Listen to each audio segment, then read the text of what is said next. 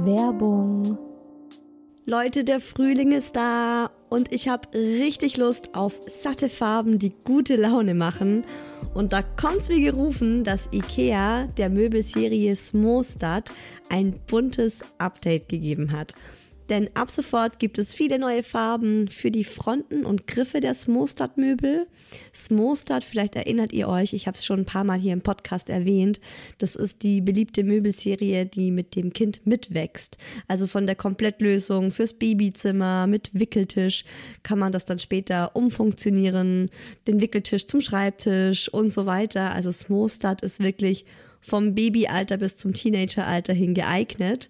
Und wenn man mal wieder frischen Wind im Kinderzimmer haben will, kann man dann zum Beispiel einfach die Farbe der Griffe von weiß zu orange oder gelb oder rosa oder grün ändern und zack, schon sieht das alles wieder ganz neu und fresh aus und man muss jetzt nicht groß irgendwie neue Möbel kaufen.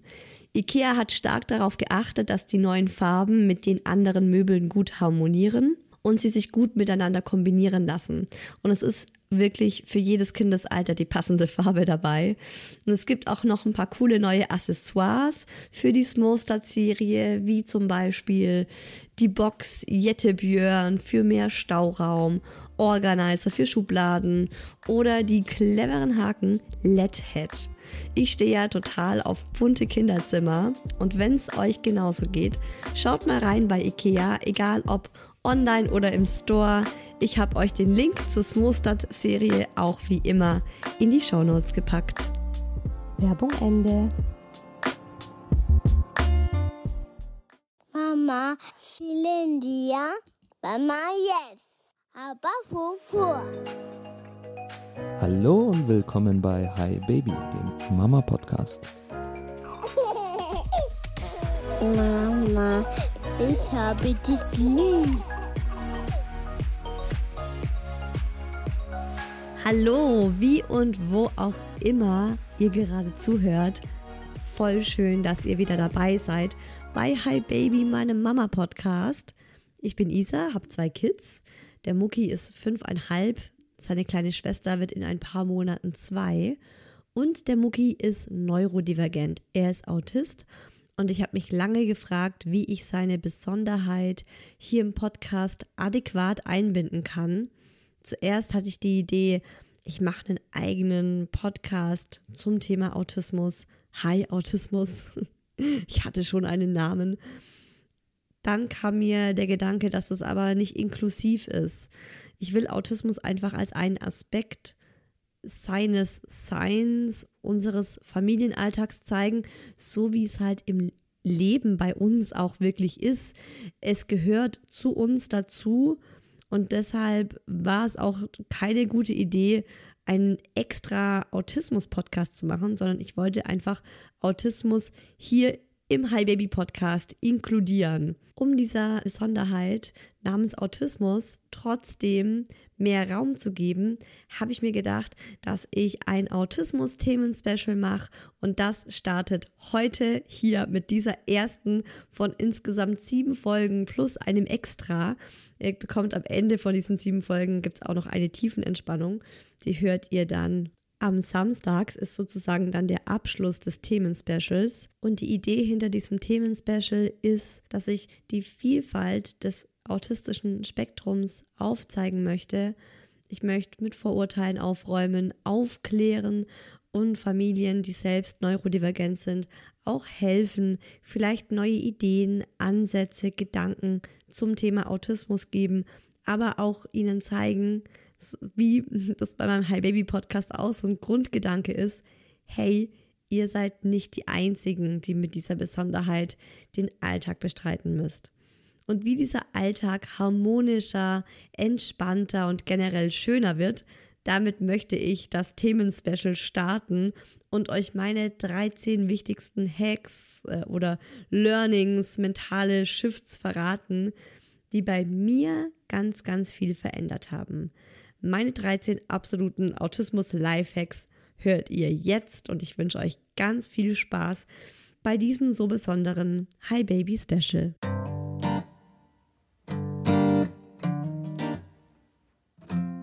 Ich finde es so spannend. man hat diesen einen Begriff Autismus. Man sagt ja auch nicht mehr Asperger oder frühkindlicher Autismus, sondern man spricht ja inzwischen tatsächlich nur noch von Autismus und meint damit aber ein unfassbar vielfältiges, facettenreiches Spektrum. Also es ist so eine Bezeichnung, aber Millionen Facetten. Daher nutzt meine Hacks als Anregung und Ideen. Manches kann auch für euch vielleicht total hilfreich sein, anderes eher nicht, weil es bei eurem Kind einfach nicht so funktioniert wie bei unserem.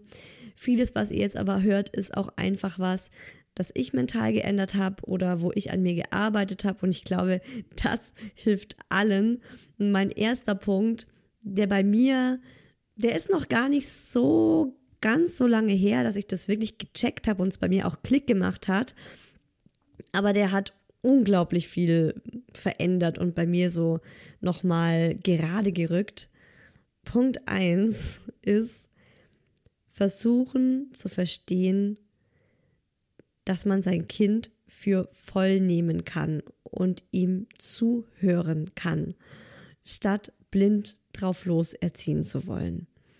Also tatsächlich dieses mal kurz innehalten und das Kind anschauen und wirklich versuchen zu verstehen, also wirklich versuchen wollen zu verstehen, warum macht mein Kind gerade was?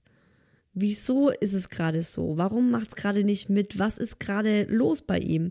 Also wirklich so ein Kennenlernen auf Augenhöhe, ein Zuschauen, ein Zuhören.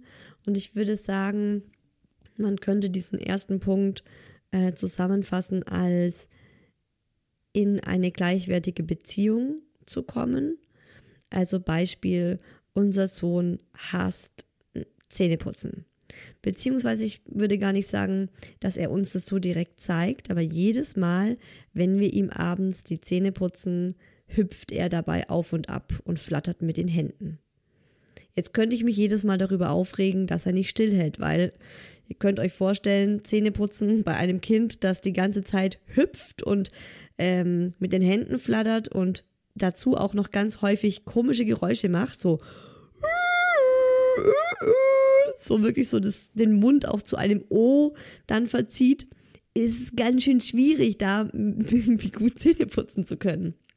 Und ich könnte mich jetzt jedes Mal darüber aufregen oder ich könnte mir einfach sagen, okay, warum ist Zähneputzen so ein Problem? Und ihn dann auch einfach fragen, wie fühlt sich das für dich an? Oder zu gucken, wie kriegen wir das besser hin?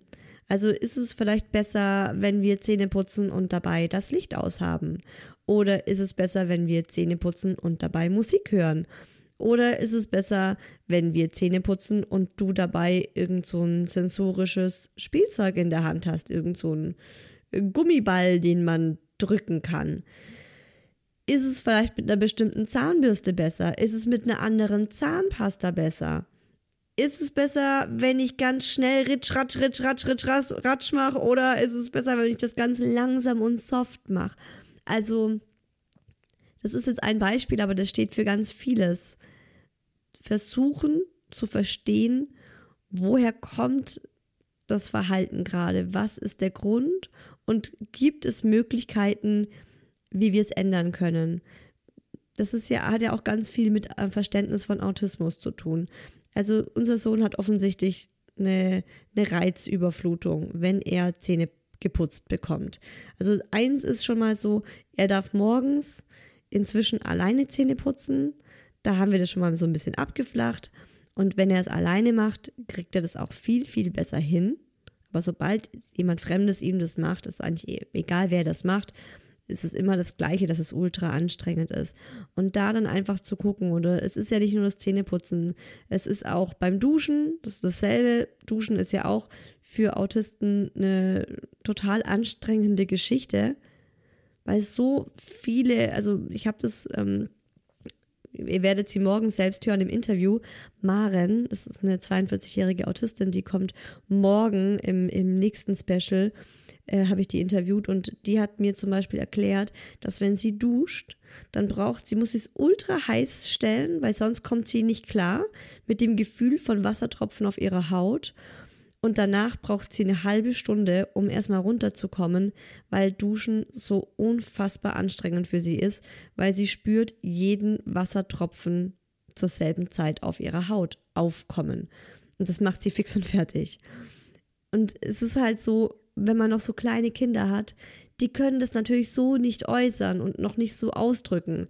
Deswegen finde ich es auch so ultra sinnvoll, mit erwachsenen Autisten zu sprechen oder sich da einzulesen oder denen auf Instagram zu folgen, weil die so vieles erklären können, was unsere Kinder einfach noch nicht erklären können. Aber was wir trotzdem machen müssen, ich finde, es ist auch unsere Pflicht, dass wir versuchen sollten zu verstehen, warum macht das Kind gerade nicht mit oder warum ist es gerade so schwierig für das Kind. Man kann natürlich nicht jedes Kind fragen, weil nicht jedes Kind verbal ist und sich so ausdrücken kann, aber wenn das Kind schon sprechen kann, dann wirklich einfach das Kind fragen. Das war auch so eine Sache. Also Maren, äh, die erwachsene Autistin, die war bei uns zu Hause. Wir sind tatsächlich miteinander befreundet und es ist auch für mich so mindblowing gewesen, als sie da war, sie, sie ist unserem Sohn so krass auf Augenhöhe begegnet und sie hat ihn bei allen möglichen Dingen gefragt. Sie hat ihn gefragt, so, hey, ist es okay, wenn ich das Licht jetzt hier anmache oder ist es dir gerade zu krass? Ist es in Ordnung, wenn ich ähm, jetzt hier meiner Tochter die Haare föhne oder ist das Geräusch gerade zu schlimm für dich? Sollen wir dazu in ein anderes Zimmer gehen? Also sie hat ihn ständig gefragt, vor allem bei Geräuschen und bei Licht, ob das für ihn okay ist oder ob es ihm zu krass ist. Und das war für mich so ein Aha-Erlebnis, weil unser Sohn ihr so konkrete, klare Antworten gegeben hat auf Dinge, da wäre ich nicht mal drauf gekommen, ihn zu fragen.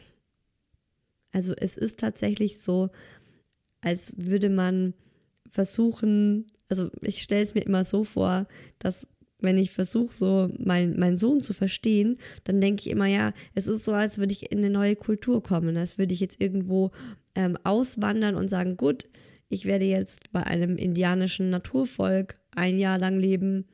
Und dann frage ich am Anfang auch ganz viel, ist das für euch okay? Wie macht ihr das? Wie passt das für euch? Und ich gehe natürlich auch davon aus, dass sie mir eine gute Antwort geben können genau so mache ich das jetzt auch bei unserem Sohn. Ich habe zum Beispiel neulich, also ein großes Thema bei uns war immer, wenn ungefragt Besuch kam. Mein Mann und ich, wir haben irgendwas ausgemacht, da kommen die und die zu Besuch. Und dann haben wir unseren Sohn darüber informiert. Wir haben ihm schon Bescheid gegeben, aber er hatte da nicht wirklich Mitspracherecht. Und es war halt sehr, sehr häufig sehr, sehr anstrengend dann mit ihm, wenn der Besuch kam. Und inzwischen mache ich das so, dass ich mit ihm drüber spreche und ihn frage, hey, guck mal, ähm, an dem und dem Tag möchte ich gerne eine Freundin zu Besuch haben und die hat zwei Kinder und die bringt auch ihren Mann mit. Wie ist es denn für dich am besten? Wann soll die kommen? Möchtest du da sein oder möchtest du lieber zur Oma? Wie lang soll die bleiben? Was sollen wir mit ihnen machen? Also ich nehme ihn total mit in diese, ja, auch in diese, diese Findung des Termins. Wann können wir uns treffen mit denen? Wie lange? Um wie viel Uhr? Und ich bin jedes Mal so geflasht, wie gut er mir antwortet. Und neulich hat er zum Beispiel gesagt, ja, also er würde gerne, ähm, ja, die, die Freundin kann kommen, das ist in Ordnung, aber nicht schon in der Früh, wie wir es eigentlich machen wollten. Eigentlich wollte die um 11 Uhr kommen, so direkt nach dem Frühstück so losfahren und dann zu uns kommen. Und mein Sohn meinte, nee, er würde das besser finden, wenn sie am Nachmittag kommt, also direkt nach dem Mittagessen und dafür aber auch länger bleibt, also bis zum Abendessen. Das habe ich dann mit ihm verhandelt. Ich habe dann gemeint, gut, die kommen von weit her, die können nicht nur zwei Stunden bleiben, dürfen die dann dafür zum Abendessen bleiben? Meinte er, ja, ist für ihn in Ordnung und er würde aber gerne davor am Vormittag noch zur Oma gehen. Und ihr könnt es euch nicht vorstellen, aber es war ein völlig ein anderes Kind, als die zu Besuch kamen, wie die Male davor. Der war voll mit dabei. der hat mitgemacht, der hat die total lieb begrüßt, er hat sie gefragt, wie es ihnen geht, er hat den Kindern seine Spielsachen gezeigt und er ist am Ende sogar mit dem Mädchen Hand in Hand äh, die Straße entlang gesprungen zum Spielplatz. Und das war schon für mich echt so ein Augenöffner und seitdem mache ich das einfach ultra gerne, dass ich ihn so viel es geht ins Boot hole und wirklich auch sage, hey, deine Meinung zählt und ich akzeptiere es. Und das ist halt wirklich so eine Art in Beziehung treten zu ihm und ich würde sogar sagen, so in eine Beziehung auf Augenhöhe. Natürlich gibt es Dinge, da kann er nicht mitentscheiden, wie zum Beispiel, du hast morgen früh einen Arzttermin. Aber was ich dann zum Beispiel mache, ist, dass ich ihn frage, hey, ähm, was möchtest du zu diesem Arzttermin mitnehmen? Ähm, können wir da nochmal irgendwie gucken, dass wir es besser gestalten? Es gibt irgendwas, wie wir diesen Termin für dich schöner machen können. Neulich sind wir zum Beispiel wohin gefahren und es war auch so, ich wusste, es wird ihm nicht so viel Spaß machen dort. Und das habe ich ihn dann auch gefragt, so hey, können wir das irgendwie schöner gestalten? Und dann hat er zu mir gesagt, ja, ähm, nimm doch bitte was Gutes zu essen mit. Und Essen beruhigt mich dann war ich auch so völlig geflasht und überrascht, meinte so, okay, aber ich nehme doch immer Essen mit. Ich hatte doch neulich so kleine, kennt ihr diese Sesambrezen, diese kleinen trockenen Knacke, Knack, Knackebrezen da? Na, ihr wisst, was ich meine. Habe ich auch gemeint, ich hatte doch was dabei. Ja, Mama, aber das war das Falsche. Na gut. Also ich glaube, es ist rausgekommen, was ich damit meine. Punkt zwei, der bei mir auch ganz viel Entspannung in den Alltag reingebracht hat, ist aktiv um Hilfe bitten und die Hilfe dann auch so akzeptieren, wie sie kommt. Zum Beispiel von den Omas. Also zum einen auch akzeptieren, dass unser Alltag nicht vergleichbar ist mit dem Familienalltag von anderen Familien, wo es vielleicht Kinder gibt, die nicht so ein herausforderndes Verhalten an den Tag legen. Ich habe auch oft immer so mich unterbewusst mit anderen Familien verglichen und mir gedacht, Mann, ey, die holen sich doch auch nicht dreimal die Woche die Oma ins Haus, um äh, sich in die Badewanne zu legen und zu entspannen. Aber man darf halt nicht vergessen, wenn man Eltern ist von einem Kind mit einer neurologischen Besonderheit oder generell einfach mit einem herausfordernden Kind, dann hat man eben auch ein ganz anderes Level an dem Bedürfnis nach Entspannung. Und da auch zu lernen, aktiv um Hilfe zu bitten, das habe ich relativ früh gelernt, beziehungsweise ich hatte so das Gefühl, ich musste es einfach lernen, weil anders ging es nicht.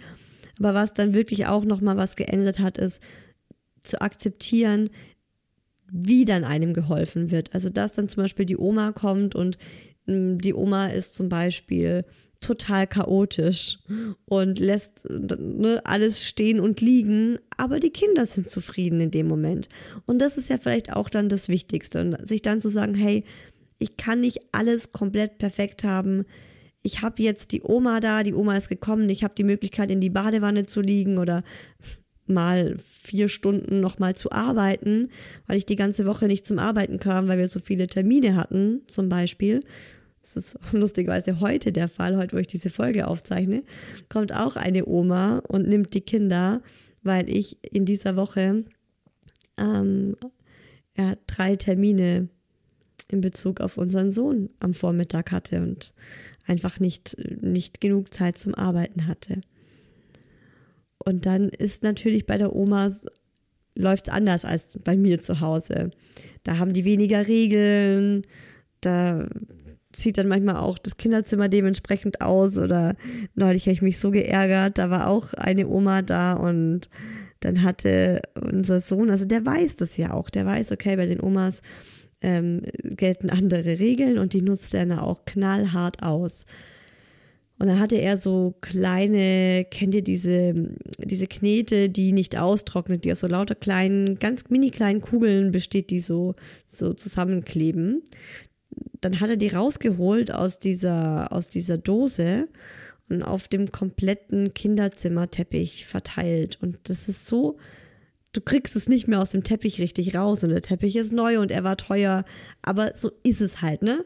Also, Punkt Nummer zwei, der mir ganz viel geholfen hat, ist zu lernen, aktiv um Entlastung zu bitten, um Hilfe zu bitten und die dann auch so anzunehmen, wie sie kommt. Und es muss auch gar nicht unbedingt immer die Oma sein, das können auch Freundinnen sein, das können auch Bekannte sein oder Nachbarn sein. Und die kann man ja auch wirklich um verschiedenste Dinge bitten. Also manchmal ist zum Beispiel bei uns auch einfach äh, der Supermarkteinkauf nicht drin. Und ich sitze dann da und denke mir, wow, ich schaff's heute einfach nicht, mit meinem Kind rauszugehen. Und äh, ja, was, also was ich jetzt auch voll gelernt habe, ist, dass ich meinen Mann ganz anders einspanne. Und äh, erstmal frage ich natürlich meinen Mann, ob er dann gehen kann. Und in 95 Prozent der Fälle sagt er, ja klar. Er, er macht kurz Pause. Er, es geht auf der Arbeit. Ähm, andere machen eine Viertelstunde Kaffeepause, wenn sie im Büro sitzen oder gehen einmal in, in der Stunde auf eine Raucherpause raus in, in, an die frische Luft. Und das sind auch so Dinge, die ich erstmal lernen musste. So, okay, krass, das geht. Oder dass man dann einen Nachbarn fragt, hey, kannst du mir was mitbringen? Und so weiter und so fort. Oder was jetzt auch zum Beispiel neu ist, dass ich jetzt eine Freundin habe, mit der, das findet mein Mann total abartig, aber ich finde es richtig geil, mit der ich mich gegenseitig massiere. Also wir massieren uns gegenseitig, weil wir beide so krasse Verspannungen haben im Nackenbereich.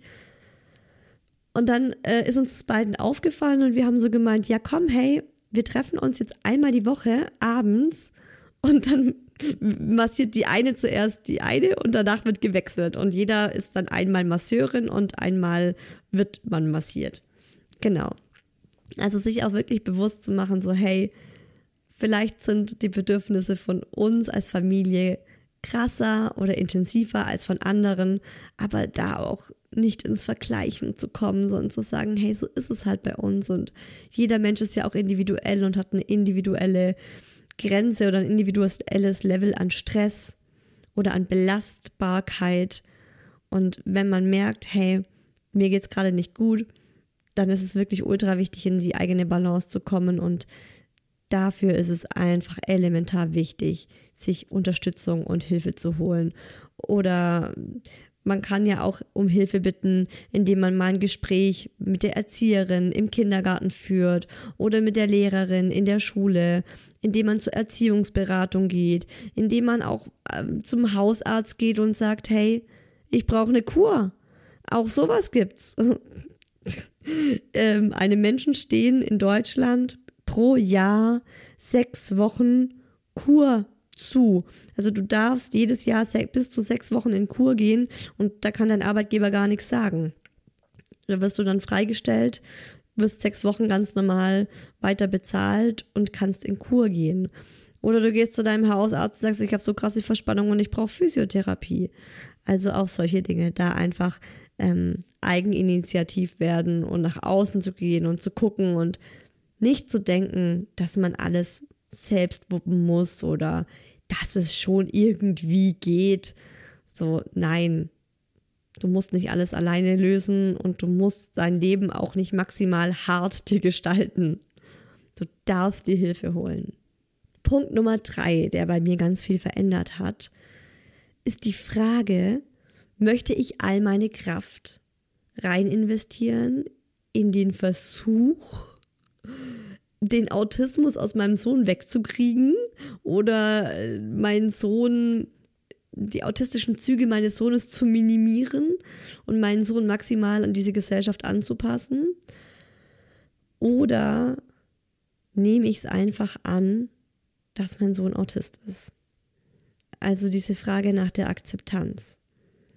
Und ich sehe das ganz oft, dass man gerne, wenn man so eine Diagnose bekommt, in einen Aktionismus verfällt und sich plötzlich damit beschäftigt oder sich plötzlich nur noch damit beschäftigt, wie kann ich meinem Kind helfen, wie kann ich mein Kind unterstützen, wie kriegen wir es irgendwie hin, dass es möglichst unauffällig in diese Gesellschaft passt. Und das ist natürlich ultra anstrengend und ultra zeitaufwendig, wenn man dann plötzlich, ja, gibt es ja auch bei ganz vielen tatsächlich an fünf von fünf Tagen am Nachmittag zu irgendeiner Therapie geht. Reittherapie, Verhaltenstherapie, Logopädie, Ergotherapie. Also da gibt es ja wirklich eine Million Dinge, die man mit seinem Kind machen kann und die dem Kind dann eventuell auch helfen. Aber ich finde, man muss eine gesunde Balance halten. Natürlich ist Förderung super wichtig, absolut. Die Frage ist wirklich, finde ich, so nach ähm, den Beweggründen. Also aus welcher Haltung heraus mache ich jetzt diese Förderung? Habe ich eigentlich den Wunsch oder den Drang, den Autismus wegzukriegen und möchte ich eigentlich, dass mein Kind normal ist? Oder geht es mir wirklich um mein Kind und darum, dem Kind die besten Chancen zu geben oder dass es meinem Kind einfach gut geht. Und dann einfach äh, sich zu fragen, eine Mama, die ihr Kind zu fünf verschiedenen Therapien in der Woche schleift oder zu allen möglichen Spezialisten und das ausprobiert und das ausprobiert und das Kind dahin bringt zum Anschauen. Eine Mama, die ständig angespannt und am Limit ist, weil sie sich ständig mental damit befasst, was könnten wir noch tun, schöpfen wir schon alles aus und dann liegt sie abends im Bett und googelt online, was es noch für Möglichkeiten gibt oder was anderen Kindern mit Autismus vielleicht geholfen hat. Ist es für das Kind gut? Tut es dem Kind gut? Oder tut es dem Kind vielleicht auch einfach besser, wenn die Mama akzeptiert, dass das Kind anders ist und dann dafür die Zeit, die sie vielleicht rein investiert, in das Recherchieren oder ins irgendwie die 15. Therapie auszuprobieren, dass sie diese Zeit einfach dafür nutzt, mit dem Kind Spaß zu haben und mit dem Kind eine schöne Zeit zu haben. Und wie gesagt, ich finde, es muss einfach eine gesunde Balance sein. Aber ich weiß noch, als ich mit dem Mucki dreimal die Woche am Nachmittag nach dem Kindergarten zu irgendwelchen Therapien gefahren bin und dann wirklich auch ständig so ähm, alles aufgesaugt habe, wie so ein Schwamm, was vermeintlich irgendeine Verhaltensbesserung bei anderen Kindern, bei anderen ähnlichen Kindern gezeigt hat. Und da habe ich da angefangen zu googeln und dachte mir so, um Gottes Willen, oh mein Gott, ja, Nahrungsergänzungsmittel, Blutanalyse, oh, die Entfernung von Schwermetallen im Körper. Es gibt ja auch, es gibt ja auch, also es gibt nichts, was es nicht gibt. Und man kann ja auch mit ganz vielen Dingen Geld verdienen. Und ich möchte nicht sagen, dass die Menschen das alle nur machen, um Geld damit zu verdienen. Ich glaube, ganz viele glauben tatsächlich auch daran, aber ich finde, man sollte sich fragen, was ist für mein Kind das Beste? Und ich habe für mich gemerkt, es ist für mein Kind das Beste, wenn ich dann auch einfach mal die Kirche im Dorf lasse und sage, gut, er ist jetzt in einer heilpädagogischen Tagesstätte, er bekommt da die ganzen Standardtherapien, also Ergotherapie, Logopädie, Physiotherapie, die machen bei ihm im Kindergarten ständig irgendwelche besonderen Aktionen, wie zum Beispiel mit Emotionskarten die Mimik lernen zu deuten. Ne? Also da ist schon super viel Förderung da. Dann ist es doch auch in Ordnung, wenn ich zu Hause mit meinem Sohn einfach eine gute Zeit habe. Und für mich ist es so, dass es meinem Sohn richtig gut tut. Und ich würde vielleicht auch die Behauptung aufstellen, dass ihm das mehr bringt, als ihn zu allen möglichen Therapien zu schleifen und zu gucken, wird so besser, wird so besser. Einfach mal ein bisschen Ruhe reinbringen, ein bisschen Ausgelassenheit reinbringen und die Zeit damit füllen, ja, einfach auf das Kind einzugehen, mit dem Kind zu spielen, eine schöne Zeit zu haben. Ich finde, da ist auch immer so die Einstellung ganz cool. So viel wie nötig, so wenig wie möglich und ähm, sich auch nochmal bewusst zu machen, dass unser Kind ein Kind ist und das Kindsein auch ganz wichtig ist.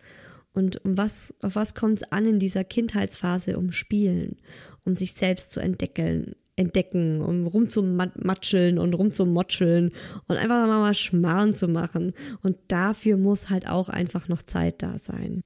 Punkt Nummer vier von den Dingen, die bei uns ganz viel verändert haben, Kommunikation.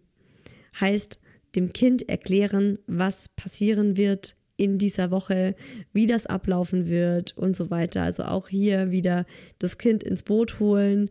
Äh, Beispiel, wir haben einen Arzttermin am Mittwoch und dann sage ich das meinem Sohn am Montag oder am Dienstag und sage, hey, je, nach, je nachdem, was, was das für ein Termin ist, wie aufwendig der ist, wie mein Sohn gerade drauf ist. Ich finde auch, das ist immer ganz wichtig, ist immer so eine Tagesform. Ist das Kind gerade gut drauf oder nicht so gut drauf? Kann ich da gerade überhaupt andocken oder nicht? Und dann einfach erklären, sagen, hey, übermorgen hast du einen Arzttermin und dann wirklich so detailliert und so genau wie möglich erklären. Manchmal äh, nehme ich auch Bilder dazu ähm, und zeige dann Fotos, wenn Leute zum Beispiel zu Besuch kommen, dass er auch Bilder hat. Und ähm, er stellt jetzt auch immer mehr Fragen dazu. Früher war das eher so ein mhm und weg war er wieder. da hat es irgendwie noch nicht so viel gebracht. Inzwischen merke ich, dass es ihm total viel bringt. Und er dann auch Nachfragen hat. Und wenn ich das ein paar Tage vorher ihm erkläre, dann kommt er dann auch immer wieder und sagt, Mama, morgen gehen wir morgen dann zum Arzt. Oder er wacht dann auf und sagt, ah, heute gehen wir zum Arzt, oder? Also es ist ein totaler Unterschied, wenn er Bescheid weiß, wenn wir ihn da ins Boot holen und mit ihm auch auf Augenhöhe eben kommunizieren und er weiß, okay, wie wird unsere Woche ablaufen. Es gibt ja auch so Wochenpläne, die man erstellen kann, wo man dann vielleicht auch äh, irgendwie so verschiedene Karten dann hat. Und dann gibt es diese eine Karte, das, die symbolisiert vielleicht Arzt und die andere Karte symbolisiert, wir bekommen Besuch. Und dann kann man die da auch hinkleben. Und dann kann das Kind immer wieder an, an diesen Plan hingehen und gucken, ah ja, Mittwochnachmittag, da kommt Besuch. Da kommt ein, da kommt ein, ein, Grab, ein Krabbelgruppenfreund von meiner kleinen Schwester und da kommt die Mama mit und die sind dann bei uns. Solche Dinge zum Beispiel. Punkt Nummer 5, der bei mir viel geändert hat, ist eine, ich sag immer, eine Gadget-Tasche. Egal wo wir hingehen, wir haben für unseren Sohn immer Beschäftigungsmaterial dabei. Das ist auch was, das ihn einfach runterbringt. Ähm, genauso wie was zu essen und was zu trinken. Es ist bei ihm ganz oft, wenn er merkt, er kommt gerade in, in, Stress oder aus seiner Balance, er hat gerade so eine Überlastung, dann äh, braucht er was zu essen oder was zu trinken. Und es ist dann immer so sofort. Er braucht es jetzt in diesem Moment. Und deswegen haben wir inzwischen immer so einen Fundus an Dingen mit dabei, die wir ihm dann anbieten können.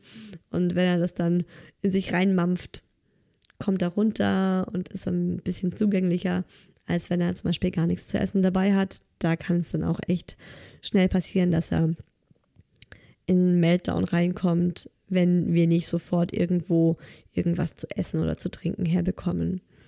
Er hat aber auch eine Bauchtasche, die er sich eben so um den Bauch rumbinden kann. Oder man könnte es auch so einmal um den Rücken rumbinden, so über die Schulter. Er hat es bisher noch nicht selbst getragen. Ich packe es immer in meine Tasche rein, aber er weiß, dass es diese Tasche gibt. Und wenn wir irgendwo sind und ihm ist langweilig oder er hat einfach das Bedürfnis, ähm, sich mit was zu beschäftigen, dann ähm, kann er diese Tasche aufmachen und alles, was halt in diese Tasche reinpasst, darf da rein. Und ich frage ihn dann auch meistens, also ich versuche immer dran zu denken, dass ich ihn frage, hey, was, was magst du mitnehmen, was soll in deine Tasche rein? Und dann darf er da selber einfach Dinge reinfüllen, auf die er gerade Lust hat. Und manchmal befülle ich die auch noch oder stecke noch das eine oder andere mit dazu, wo ich denke, ah, das könnte vielleicht ganz cool sein. Und wir haben auch den Tipp bekommen, dass wenn man jetzt auf so besonders, ja, wenn man vielleicht irgendwo hingeht, wo das Kind besonders angespannt ist oder wenn es besonders unangenehm ist, weil es vielleicht besonders lange dauert oder besonders wild wird, weil viele Menschen oder so, dass man dann auch noch so eine kleine Überraschung mit reinpacken kann. Irgendwas Neues, was das Kind noch gar nicht kennt und womit es sich dann beschäftigen kann. Haben wir jetzt noch nicht gemacht, aber ist nun mal so ein, so ein Tipp, den wir dazu noch bekommen haben. Punkt Nummer 6 auf meiner Liste sind tatsächlich geräuschreduzierende Kopfhörer. Also unser Sohn ist sehr oft sehr laut Und das macht er also so, zum Beispiel, wenn er Langeweile hat, wenn wir daheim einfach den Tag verbringen und ich bin gerade vielleicht in der Küche, räume die Geschirrspülmaschine auf, seine Schwester sitzt im Wohnzimmer und liest ein Buch oder blättert ein Buch durch, schaut sich ein Buch an. Die kann ja noch nicht lesen, logisch. Und er hat einfach so Leerlauf. Dann hüpft er gerne einfach in der Wohnung rum und ähm, ahmt zum Beispiel eine S-Bahn nach. Und das ist manchmal echt, sind das ganz, ganz schrille Laute, die über einen langen Zeitraum dann zu hören sind. Oder es ist dann einfach sehr wild. Und wenn ich dann auch für mich merke, so, boah, ich bin gerade selber auch schon am Limit oder an so einer Grenze und echt gleich voll genervt, dann hole ich oft meine geräuschreduzierenden Kopfhörer, mache die mir auch so rein, dass die Kinder das gar nicht mitkriegen.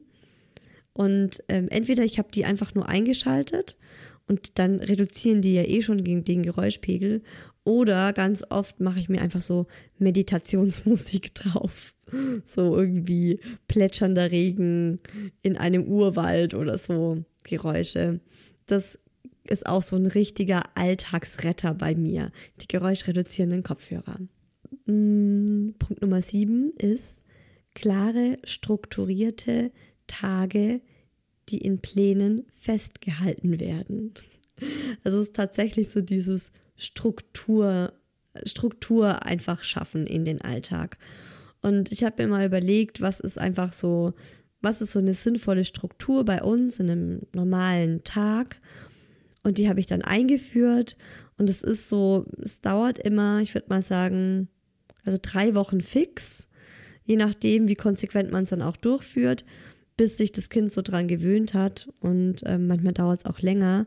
Aber wir haben einfach zum Beispiel so eine Struktur, wenn der Mucki aus dem Kindergarten kommt, Schuhe aus, Jacke aus, Hände waschen, dann darf er sich irgendeinen Snack holen aus der Küche, der wird am Tisch gegessen und danach darf er 20 Minuten Fernsehen. Und während er fernsieht, mache ich ihm eine Bananenmilch, in Anführungszeichen, ist nämlich nicht nur eine Bananenmilch, sondern ich packe da alle möglichen gesunden Sachen rein, wie Heidelbeeren, Spinat, Mandelmus, bisschen Honig, Kakao, damit es ihm auch schmeckt. Und ähm, gebe ihm die dann, während er fernsieht. Und das ist so meine Möglichkeit, äh, ihm gesunde Lebensmittel beizuführen. Und das war am Anfang echt schwierig und es hat nicht so gut geklappt, aber inzwischen ziehe ich das einfach fix durch seit ja, gut zwei Monaten. Also ich habe das mit dem Kindergartenstart, habe ich diese neue Regel eingeführt, Anfang September, jetzt ist Ende Oktober. Also seit gut zwei Monaten und es hat sich schon richtig gut etabliert, dass äh, der Mucki einfach schon so, ich komme dann mit der Bananenmilch und er nimmt die einfach nur in die Hand, zack, wortlos, trinkt die aus. Die kleine Murmel bekommt dann auch in der gleichen Zeit äh, ihren Smoothie und äh, dann trinken die beiden, sind entspannt im Wohnzimmer und ich weiß dann auch für mich zum Beispiel so, hey, jetzt habe ich gerade noch Zeit, um irgendwas zu erledigen. Zum Beispiel WhatsApp-Nachrichten an meinem Handy beantworten oder so. Also solche Strukturen.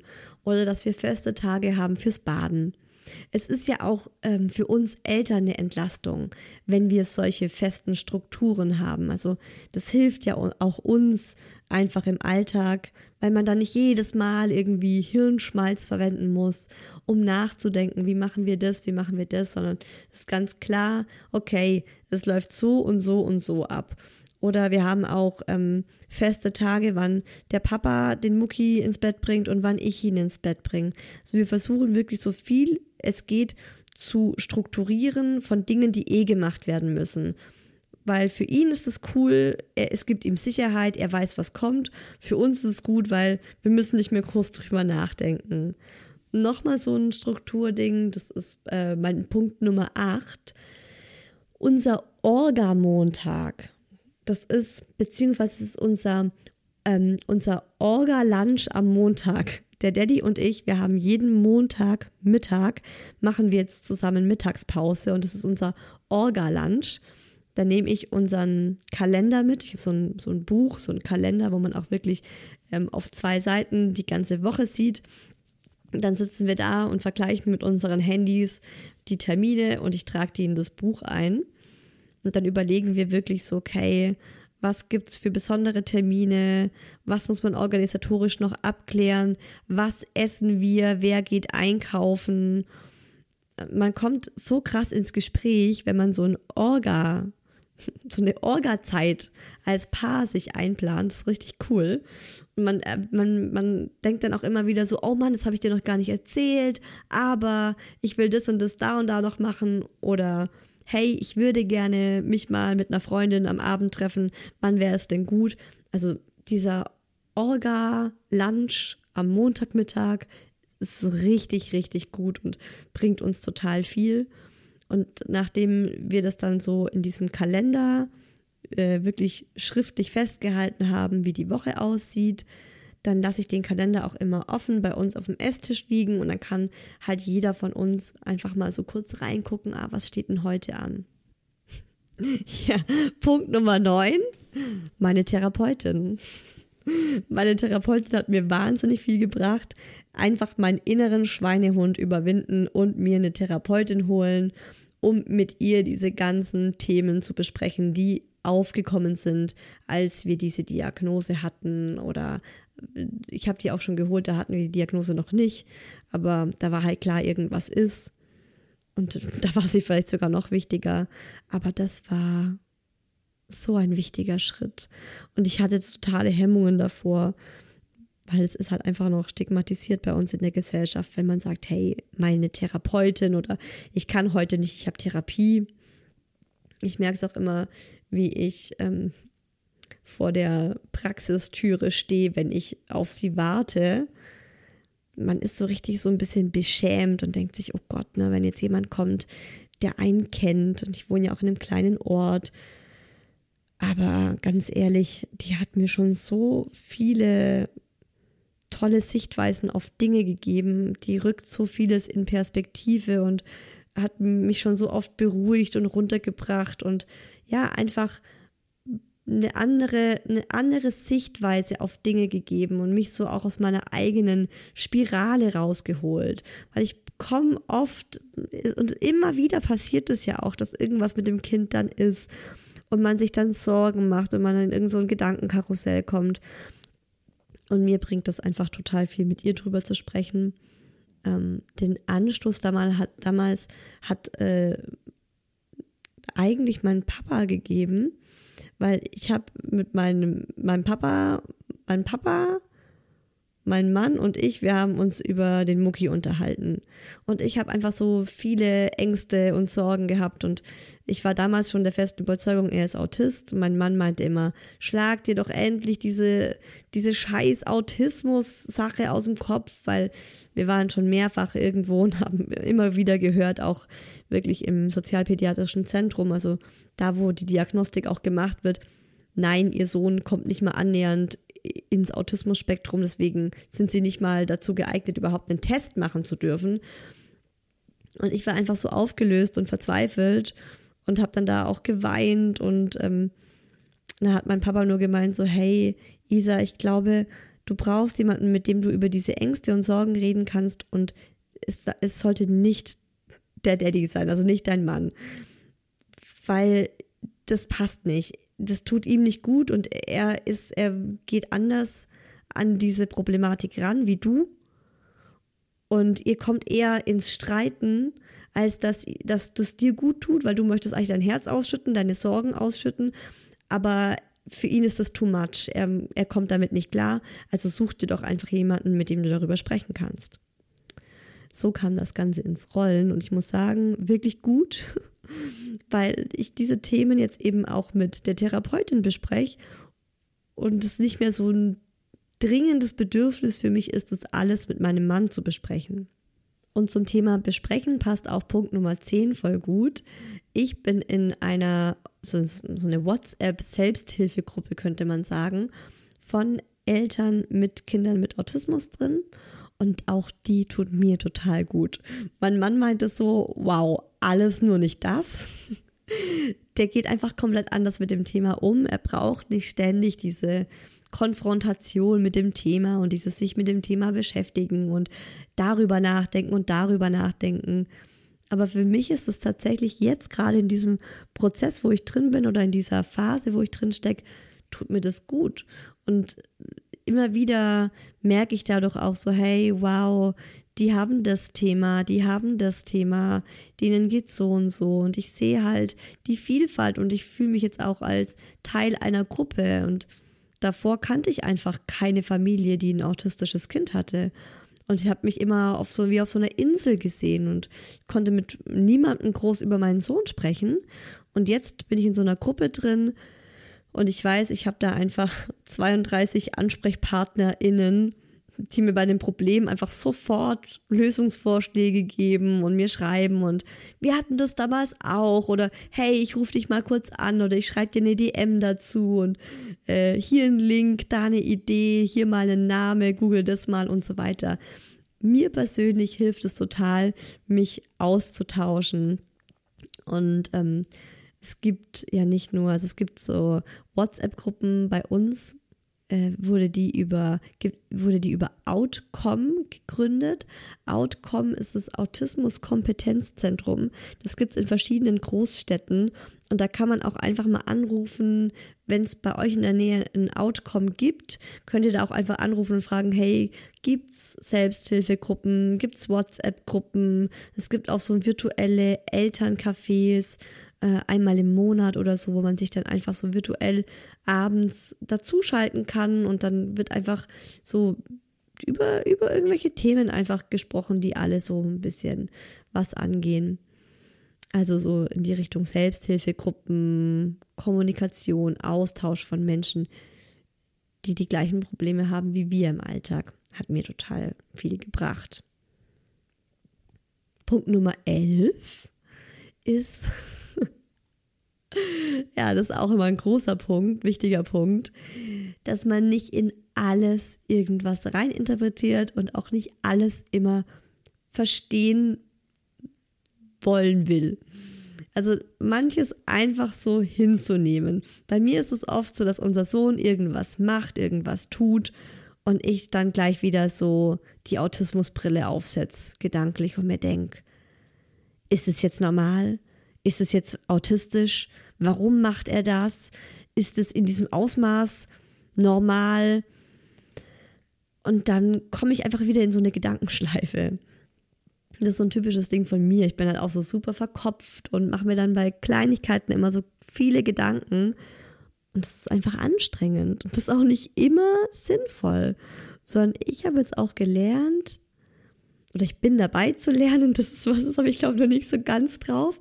Aber ich merke halt, wie gut es mir tut, wenn ich das mir immer wieder mal sage, dass ich dann sage, hey, ich muss nicht alles bis ins kleinste Detail verstehen, was mein Sohn macht. Und manches nehme ich einfach so hin und denke mir, ja, mein Motto, ich habe das mal auf Instagram als Motto der Woche bezeichnet und merke jetzt aber, es ist eigentlich eher mein Lebensmotto aktuell dann ist das halt so. Ja, also mein Sohn möchte gerade viermal am Tag Milch mit gepufftem Amaranth essen. Dann ist das halt so.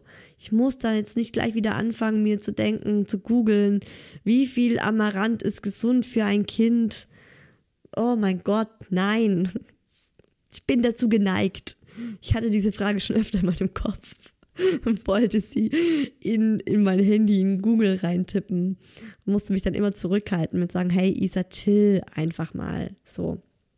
Oder ähm, dass er dann so plötzlich Interesse an anderen Kindern zeigt und Gleichaltrigen und sagt, hey, ich, ich, ich möchte mal rausschauen in den Garten und mal gucken, ob unser Nachbarsmädchen, äh, ob die Anna da ist, weil er mit der Anna so gerne spielt dass ich dann nicht gleich so, oh mein Gott, wow, er hat Interesse an anderen Kindern, cool, ich schreibe Annas Mutter und frage, ob Anna rauskommen kann.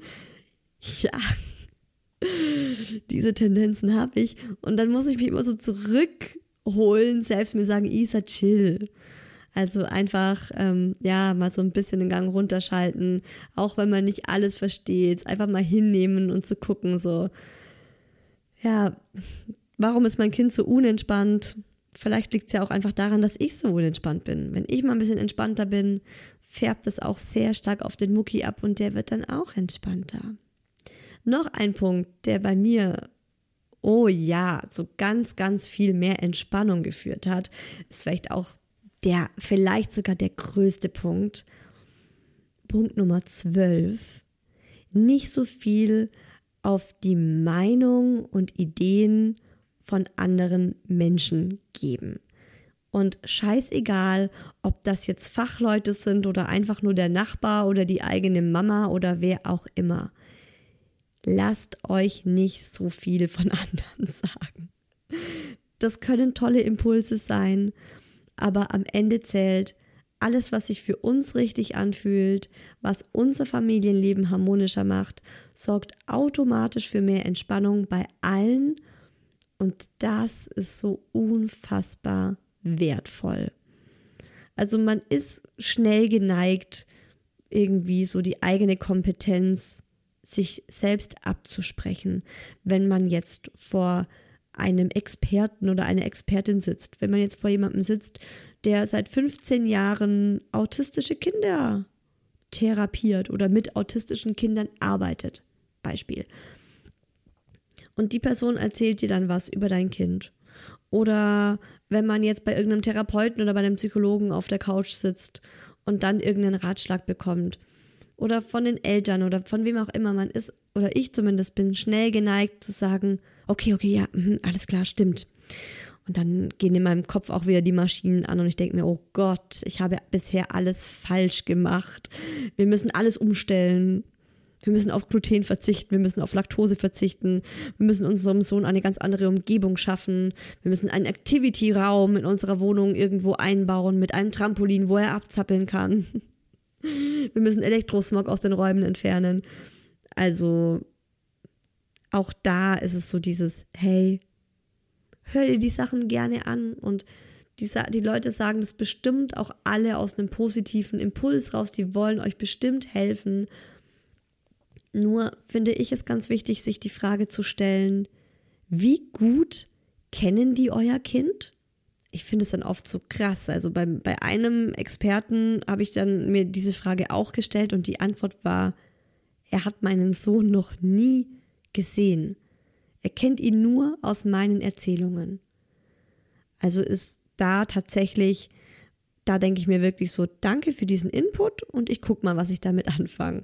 Oder auch gerade bei so Therapeuten, die dann dein Kind einmal in der Woche für eine Stunde sehen und lass es sogar ein oder zwei Jahre sein. Ja, die haben einen Eindruck, aber das ist eine Stunde in der Woche. Und das war auch so ein wichtiger Punkt für mich, dass ich mir die Kompetenz wieder zurückgeholt habe, am besten zu wissen, was meinem Kind gut tut und was nicht. Natürlich weiß er selber, also er ist natürlich der allerkompetenteste Mensch in Bezug auf sich selbst, aber ich finde, ich als Mama bin da schon ganz, ganz, ganz schön nahe dran. Vor allem auch näher dran als jeder Arzt und Experte oder Erzieherin im Kindergarten. Und man kann die Dinge gerne als Anstoß nehmen und drüber nachdenken, aber ganz, also fast alles haben wir eigentlich irgendwie abgewandelt ein bisschen anders gemacht, individuell auf uns zugeschnitten oder auch direkt verworfen, weil es einfach nicht zu uns passt. Ein Beispiel dazu sind Tischregeln. Also Tischregeln, wenn man zum Beispiel sagt, ja, ein unruhiges Kind, ähm, es hilft einfach mehr Ruhe am Esstisch zu haben, wenn man die Regel einführt, so, wir rufen zum Abendessen, dann setzen wir uns alle hin und während wir essen steht niemand auf klingt in der Theorie gut, aber das ist so ein Beispiel für uns ganz individuell ist es einfach nicht umsetzbar, weil weder mein Mann noch ich so sind und wir stehen einfach gerne auf und dann müssen wir es halt auch in Kauf nehmen, dass unser Kind dann eben öfters mal aufsteht. Klar, man, es gibt dann auch Grenzen, wir, wir nehmen dann auch nicht alles in Kauf, aber bei solchen Dingen zum Beispiel haben wir dann auch für uns mal versucht umzusetzen, aber dann auch wieder verworfen. Und Erkenntnis Nummer 13 ist, er macht es nicht, weil er gerade böse oder gemein sein will, sondern er macht es, weil er überfordert ist und nicht anders kann.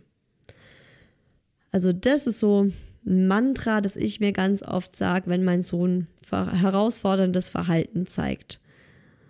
Wenn er mich schlägt, wenn er schreit, wenn er andere Menschen beleidigt, wenn er davonrennt, wenn er die, die Teilnahme verweigert und so weiter und so fort. Es hilft einfach, sich selbst emotional aus der Situation rauszunehmen, wenn man sich diesen Satz sagt. Das gibt so ein bisschen einem auch nochmal einen Puffer, um nicht direkt zu reagieren, wenn das Kind schreit, sondern erstmal kurz wirklich so sich aus der Situation rausnehmen, sich selbst sagen, hey, er macht's nicht aus böser Absicht. Er möchte gerne kooperieren, er will lieb sein. Jedes Kind möchte geliebt werden von seinen Eltern und anerkannt werden. Er kann gerade nicht anders. Und dann muss man halt gucken, wie klappt's? Wie bist du selbst gerade aufgestellt? Ja, manchmal kann ich auch gerade nicht anders, als einfach zurückzuschreien. Ist dann halt, ist dann halt so. Dann ist das halt so. Aber gut, äh, trotzdem bringt es mir was, dass ich emotional ähm, nicht so angepisst bin von meinem Sohn, sondern es ist einfach ein Schritt Richtung Empathie und Verständnis, wenn ich mir immer wieder sage, er macht es nicht, weil er gerade böse oder gemein sein will, er macht es, weil er überfordert ist und nicht anders kann.